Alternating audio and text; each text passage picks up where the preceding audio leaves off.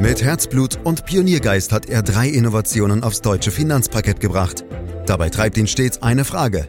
Wie können wir die Menschen in Deutschland zu besseren Anlegern machen?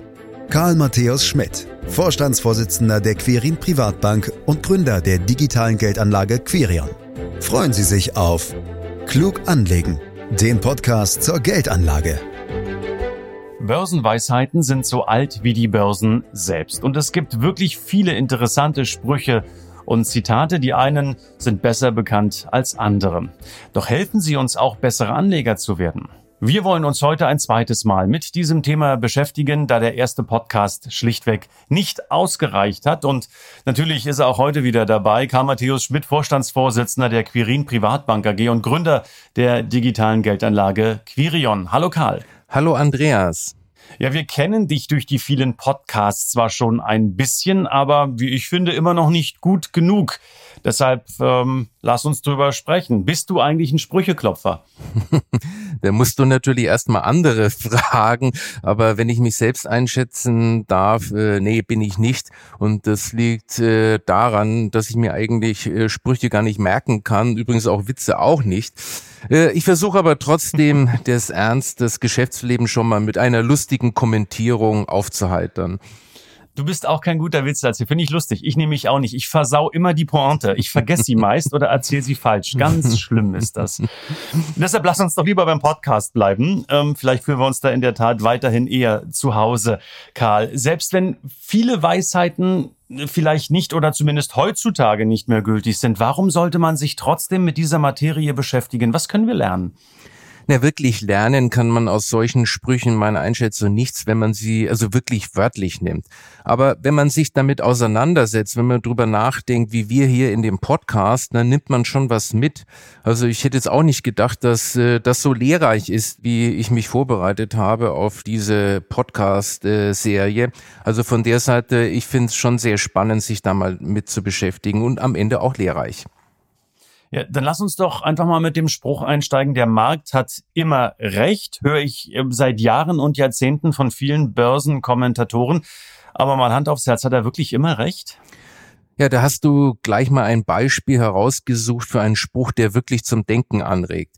Die Gefahr ist allerdings, dass er falsch verstanden wird. Gemeint ist, dass man als Anleger mit seinen Anlageentscheidungen sich nicht gegen den Markt äh, stellen sollte. Soll heißen, schwimme mit dem Markt und versuche nicht durch gezieltes Ein- und Aussteigen eine bessere Rendite zu erzielen als der Markt. Der Spruch unterstreicht also den Sinn des disziplinierten Investiertbleibens über längere Zeit. Insbesondere warnt der Spruch vor Timingversuchen, mit dem man sich ja gegen den Markt stellt, was letztendlich zum Scheitern verurteilt. Man kann natürlich den Spruch auch missverstehen, dass man glaubt, der Markt hätte eine konkrete Meinung. Dies ist aber nicht der Fall, weil der Markt ja unterschiedliche Meinungen gewissermaßen bündelt. Der Markt ist ja nichts anderes als die Summe der Anlageentscheidungen aller Investoren. Also um konkretes Beispiel zu nennen, der eine kauft Tesla, weil er glaubt, dass die Kurse noch steigen. Der andere verkauft Tesla, weil er glaubt, äh, die Kurse äh, fallen. Und deswegen hat der Markt äh, mit der Kurspreisbildung immer recht. Und deswegen ist es am besten gleich investiert zu bleiben und eben keine Prognosen zu machen. Ein anderer Börsenspruch besagt, Karl, Verluste begrenzen und Gewinne laufen lassen. Was bedeutet das in der Praxis? Ehrlich gesagt halte ich den für eine der dümmsten Sprüche überhaupt. Echt? Ja, wirklich. da bin ich ja froh, dass er nicht von mir kommt. Ich habe ihn nur vorgelesen, Karl. Ich habe ihn nur vorgelesen, okay? Warum? Weil er spiegelt eben die Sehnsucht vieler Anleger wider, den Aufschwung mitzunehmen, Gewinne laufen zu lassen und vor dem Rückschlag auszusteigen, also die Verluste zu begrenzen. Der wahre Kern des Spruch, wenn es gelänge, Verluste zu vermeiden, dann wäre das tatsächlich das Nonplusultra. Daraus leiten nun viele ab, dass es tatsächlich möglich ist, durch den rechtzeitigen Ausstieg die Wertentwicklung zu steigern. Aber wer aussteigt, muss ja auch wieder einsteigen. Unzählige Studien zeigen, dass der Ausstieg gar nicht das große Problem ist. Man äh, schafft es vielleicht nicht am absoluten Tiefpunkt auszusteigen, aber man kommt äh, meistens in fallenden Märkte äh, raus. Aber das Schwierigste ist, und das ist im wahrsten Sinne der springende Punkt, ist, wie komme ich wieder rein in den Markt? Den verpassen eben die Privatanleger, wie übrigens auch Profis, immer wieder. Und das Ende vom Lied ist dann oft, dass Anleger so spät wieder einsteigen, dass es sich mehr gelohnt hätte, einfach drin zu bleiben und Schwächephasen auszuhalten.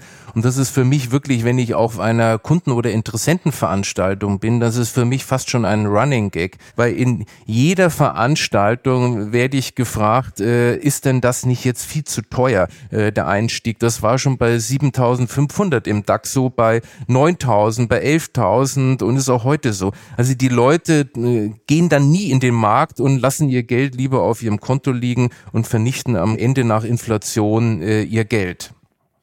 Da sind wir im weitesten Sinne ja durchaus auch bei den besagten Börsensaisonalitäten, die wir im ersten Podcast schon mal leicht gestreift haben. Ich würde das ganz gern mit dir auch vertiefen wollen.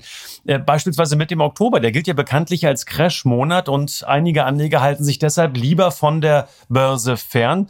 Und äh, es gibt die äh, Spekulation, dass das eben oft auch schon im September der Fall ist. Macht das Sinn? Ja, Andreas, über Muster in Zeitreihen haben wir ja schon gesprochen. Börsen, Saisonalitäten gehören auch in diese Kategorie. Um sie ranken sich wirklich viele Mythen, die den Anleger zu unnötig hektischer Aktivität verleihen können. Ganz grundsätzlich musst du dir immer vor Augen halten. In der Rückbetrachtung wirst du immer Saisonmuster erkennen können, ob monatlich, wöchentlich oder sogar täglich. Weder statistisch noch ökonomisch lassen sich daraus aber verlässliche Aussagen über die Zukunft treffen. Aber nochmal konkret zum Oktobermythos. Sein Ruf als Crashmonat beruht vor allem auf wenigen, dafür aber sehr heftigen Ereignissen. So fielen die schlimmsten Tage in der Finanzkrise 2008 und 2009 und der schwarze Montag 1987 in den Oktober. Als Basis für Anlageentscheidungen taugt das aber nicht. Du musst dir einfach nur mal den DAX anschauen. Den gibt es in seiner jetzigen Form seit 1988 und da zählt der Oktober zu den besten Monaten. Im Schnitt konntest du sogar über zwei Prozent in diesem Monat einfahren und das zeigt eben, wie schnell man hier als Anleger aufs Abstellgleis gerät, wenn man äh, diese Sprüche Glauben schenkt. Aber du hast schon recht, diese Sprüche sind bei einigen Anlegern so stark in den Köpfen äh, festgesetzt, dass sie eben so oft zitiert werden. Dazu fällt mir übrigens ein wundervoller Spruch von Mark Twain ein. Äh, Finde ich übrigens ein Meister der flotten Sprüche. Der hat gesagt, der Oktober ist einer der besonders gefährlichsten Monate, um in Aktien zu spekulieren. Die anderen gefährlichen Monate sind November, Dezember, Januar, Februar, März, April, Mai, Juni, Juli, August und September. Und ich finde, das sagt doch irgendwo alles. Ja, in der Tat. Ja, ist eigentlich bekannt, Karl, welcher Börsenmonat nun wirklich der mit der schlechtesten Performance ist? Ja, das kommt natürlich erstmal immer auf die Zeitreihe an, die ich analysiere. Und da siehst du es schon, es liegt immer im Auge des Betrachters. Wenn du dir sehr lange Zeiträume anschaust, äh, ist es ganz klar der September. Das zeigt zum Beispiel ein Blick auf den amerikanischen S&P 500. Der hat seit 1950 im Durchschnitt im September 0,5 Prozent nachgegeben. Das ist insofern witzig, da ja der Spruch Sell in May and Go Away ja auch den Zusatz But remember to come back in September besitzt. Und da haben wir schon einen Widerspruch. Wichtig ist auch, sich klar zu machen, egal über welchen Zeitraum man misst, einer muss ja auch immer zwingend der äh, beste Monat sein. Mhm. Wenn wir schon bei Börsenmonaten sind, was hältst du eigentlich vom sogenannten Januar-Effekt? Und erklär uns doch bei der Gelegenheit, was ist das überhaupt? Ja, von dem Spruch gibt es zwei Varianten, eine simple und eine etwas subtilere. Die simple, Januar ist der beste Börsenmonat die subtilere.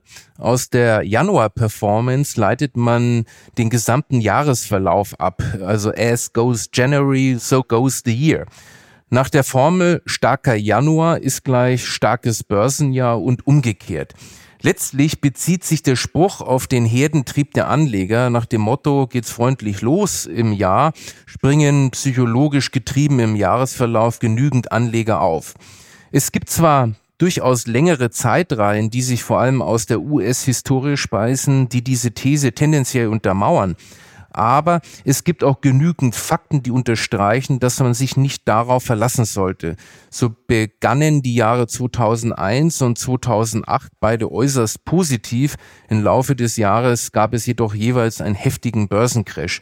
Ebenfalls interessant, seit 1950 hat der US-Aktienmarkt in 13 von 27 Jahren, in denen der Januar im Minus endete, tatsächlich höher geschlossen, zwar oft um einen sehr beträchtlichen Betrag. Ja, da kann man ja sogar noch viel tiefer einsteigen, wenn man möchte. Ich habe das getan in Vorbereitung dieser Podcasts, aber ich traue mir jetzt ehrlich gesagt gar nicht mehr die nächste Frage zu stellen. Äh, darf ich trotzdem? Na klar. Ja, außerdem zerreißt mich in der Luft.